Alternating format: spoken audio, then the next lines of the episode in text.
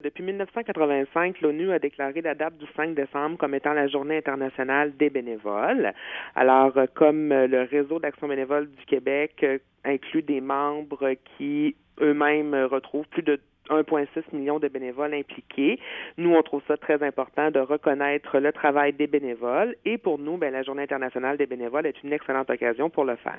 Alors, de quelle façon entendez-vous euh, souligner leur contribution? En fait, il y a différents outils qui ont été développés à l'intention euh, des organismes euh, ou des individus qui veulent remercier les gens qui font du bénévolat. Sur le site Internet du RABQ, il y a une carte postale virtuelle qui peut être envoyée aux bénévoles.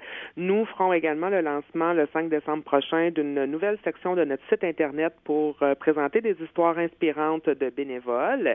Et finalement, cette année, nous allons illuminer la tour du stade olympique aux couleurs du réseau d'action bénévole du Québec, c'est-à-dire bleu, blanc et vert.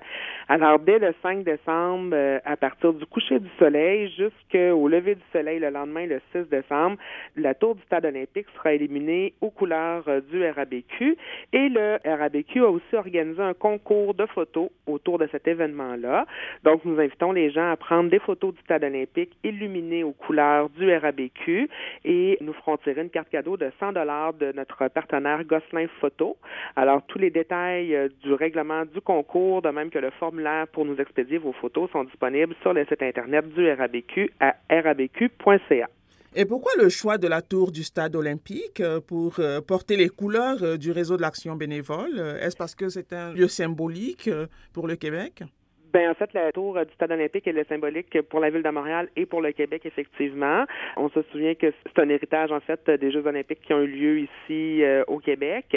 Et comme plusieurs autres événements sportifs ou culturels ou de loisirs, euh, cet événement-là a certainement demandé plusieurs centaines, voire des milliers de bénévoles actifs là, pour euh, pouvoir réaliser cet événement. Donc, pour nous, la tour du stade, c'est un beau rappel de l'importance de la contribution des bénévoles pour la société québécoise. Est-ce que vous avez quelques données chiffrées sur euh, la contribution euh, des bénévoles au sein de la société québécoise? En fait, actuellement, on estime à 2,2 millions de personnes euh, impliquées directement auprès d'organismes. Donc, c'est énorme. Là. C'est plus de 35 de la population qui s'implique bénévolement auprès des organismes.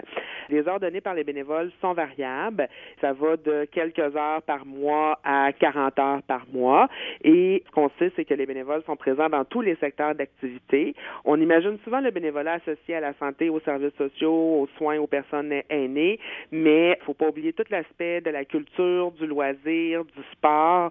Ce sont des secteurs pour lesquels s'il n'y avait pas de bénévoles, ben il n'y aurait pas autant d'activités, autant de festivals, autant d'offres de services de loisirs et de services d'offres culturelles.